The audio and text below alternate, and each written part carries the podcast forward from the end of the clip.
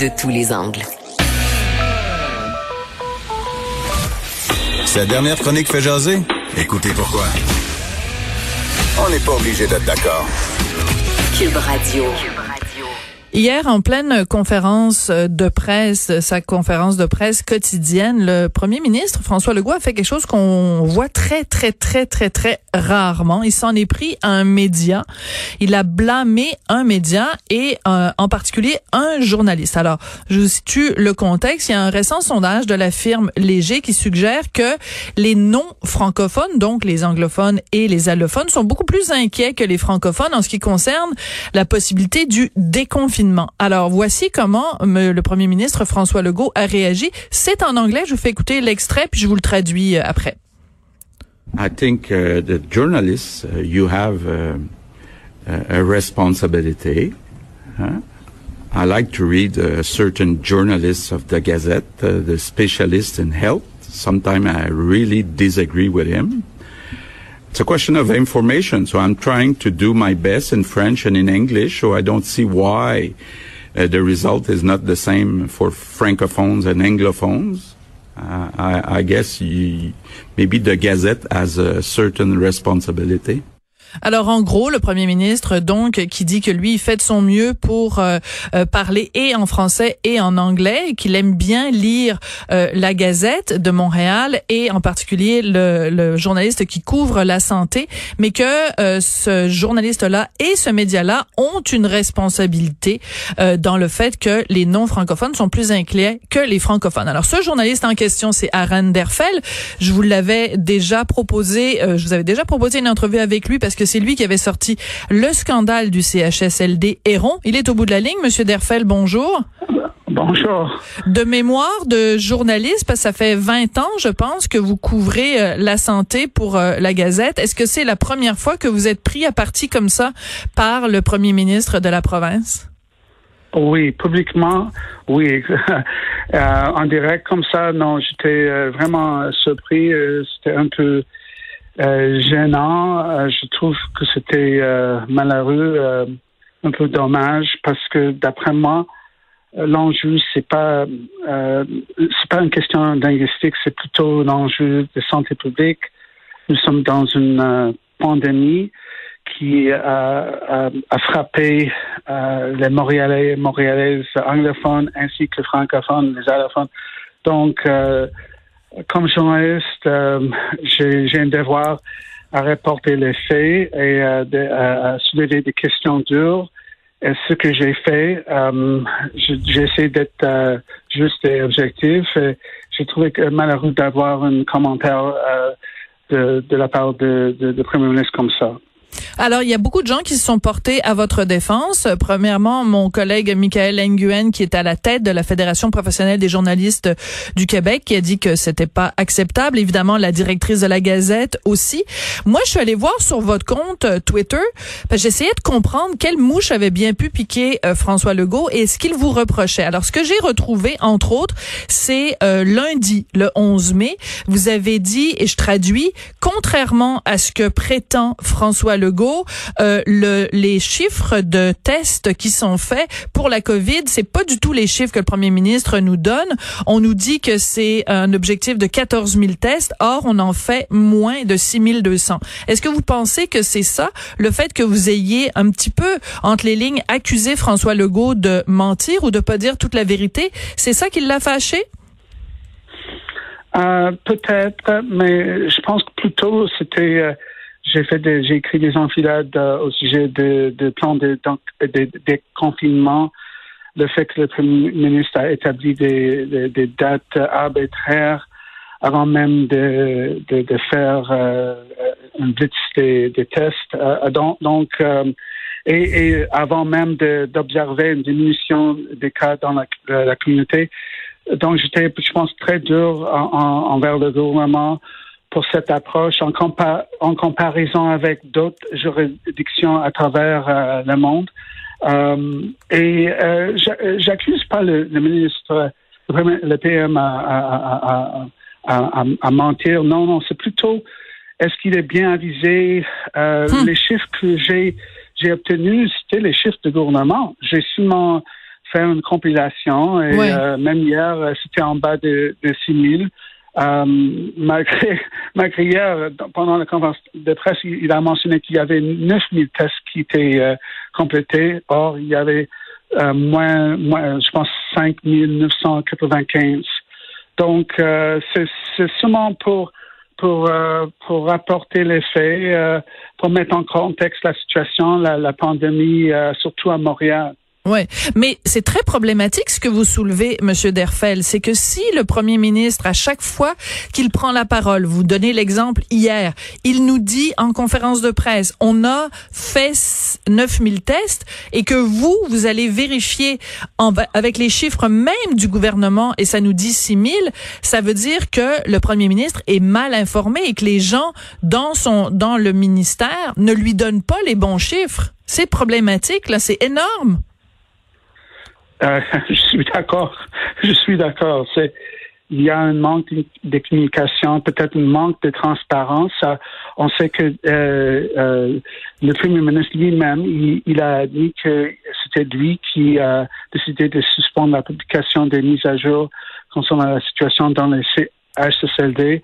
Et puis hier, hier après-midi, tard après-midi, le gouvernement a, républié ces, ces, ces listes. Et, euh, et, on a constaté qu'il y avait beaucoup de décès dans les CSLD. Euh, mais il y a un côté positif, euh, le nombre de cas a, a chuté dans, dans ces institutions. Oui. Donc le nombre de cas chute. Par contre, on, bon, on en a parlé tout à l'heure avec Vincent Dessureau. On parle euh, entre autres du CHSLD Sainte-Dorothée à Laval où il y a 87 euh, décès. Je veux revenir avec vous, Aaron, parce que c'est vous qui aviez euh, été le premier à tirer la sonnette d'alarme sur la situation absolument dégoûtante qui se déroulait au CHSLD Aaron. et à l'époque, on parlait de 31 morts, mais aussi des des résidents qui étaient euh, euh, rester dans leurs excréments pendant plusieurs jours et des conditions hygiéniques vraiment déplorables. Si on retourne à ce reportage-là que vous aviez fait sur le CHSLD, Aaron, est-ce que vous trouvez que la situation s'est améliorée ou a empiré depuis? Hmm, c'est une bonne question. Je pense que euh, la situation aujourd'hui est, est mieux, mais il y avait quand même une détérioration pendant la tutelle, parce que parce que les essais, contraires à ce, que le Premier ministre a, expliqué pendant son conférence de presse, je pense le, 11 avril, qu'il y avait des décès euh, euh, à partir de, je pense, le, 13 mars. Non, la plupart des décès étaient euh, étaient survenus euh, pendant cette euh, tutelle. Oui. Et il y avait quand même des problèmes avec un manque euh, des gants, manque des masques euh, euh, pour les effectifs dans cette institution, l'institution Heron. Donc, je pense que la situation est améliorée, comme dans, dans beaucoup de CHLD, mais toujours, c'est toujours fragile. Et je pense que c'est ce que j'ai écrit aujourd'hui dans la Gazette. Oui. Ces institutions sont comme des incubateurs, incubateurs de, de, de virus.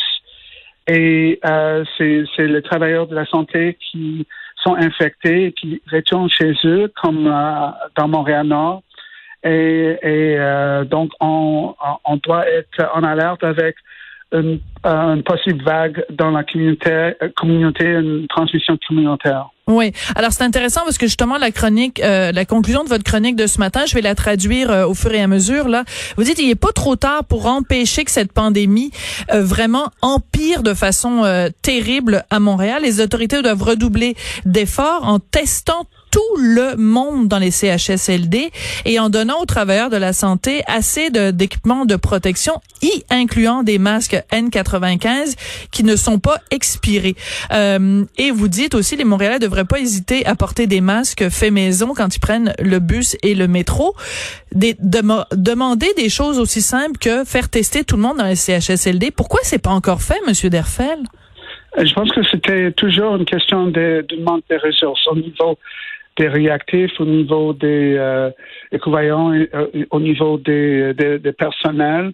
Et euh, parce qu'on se souvient, euh, je pense le 8 avril, Daniel McCann, le, ministre de la Santé, elle a annoncé que tout tous les effectifs et les résidents seraient testés dans, dans les CHD, mais dix jours après, elle a dit non, mm c'est pas euh, possible. Mais aujourd'hui, c'est maintenant possible.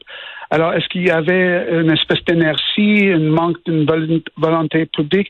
On sait qu'il y avait, c'était une question des ressources, mais euh, récemment, euh, le Premier ministre a expliqué que en fin de semaine, ils ont adopté un décret pour euh, pour que les, les dentistes puissent faire ces tests. Oui. Alors, ça, ça veut dire qu'il y avait une, une, une pénurie des, des, gens pour faire ces tests. Mais pourquoi faire ces mesures maintenant? Pas, pas, pourquoi pas beaucoup plus avant, quand, quand la, la, la pandémie était peut-être moins grave? Oui, mais c'est que ça, vous soulevez tout plein de bonnes questions. Et quand vous parlez, par exemple, de Daniel McCann qui nous dit oui, oui, on va tester tout le monde dans un CHSLD, puis que dix jours après, elle arrive en disant ben non, finalement, on n'y arrive pas. On a l'impression quand même, ce qui ressort de tout ça, il y a beaucoup d'improvisation, il y a beaucoup de mauvaises décisions qui ont qui ont été prises. Et j'ai l'impression que c'est ça que monsieur Legault euh, n'aime pas, il aime pas qu'on lui euh, mette sous le nez, qu'on lui tende un miroir qui montre les les les problèmes qu'il y a eu euh, depuis le début de la pandémie. Oui, je pense qu'il est sous beaucoup de, de pression pour relancer l'économie. Et donc, euh, je pense que c'est c'est une histoire euh, très triste, même euh, tragique. Il y mm. avait vraiment une, une improvisation au niveau gouvernemental, surtout santé publique. Et on doit tirer des leçons. On, on, doit, mais c'est pas trop tard parce que on sait que la, la situation peut, pourrait même se détériorer encore. Donc, il faut redoubler les efforts, surtout à Montréal. Oui. Aaron Darfel, ben merci beaucoup. Puis euh, au nom de beaucoup de journalistes, ben désolé que ce soit vous qui ayez été le, ayez été le, le, paratonnerre de la colère ou de la mauvaise humeur euh, du premier ministre, mais je pense que c'est important dans toute démocratie euh, le rôle euh, des journalistes qui sont là pour justement relater les faits, poser des questions difficiles et faire des constats qui parfois sont pas roses, mais c'est pas notre job d'être la courroie de transmission du gouvernement, notre job de contester, de poser des questions et c'est ce que vous faites vraiment très bien depuis le début. Merci beaucoup, Aaron. Merci, Sophie. Aaron Derfeld, donc, est journaliste spécialisé dans les questions de santé à la Gazette. Et euh, ben, c'est lui que le premier ministre, euh, d'une façon assez particulière, a pointé du doigt hier en pleine conférence de presse. Après la pause, on se demande avec Vincent Gouzeau, est-ce que les cinémas au Québec devraient réouvrir à partir du 19 juin? Sophie Durocher. On n'est pas obligé d'être d'accord.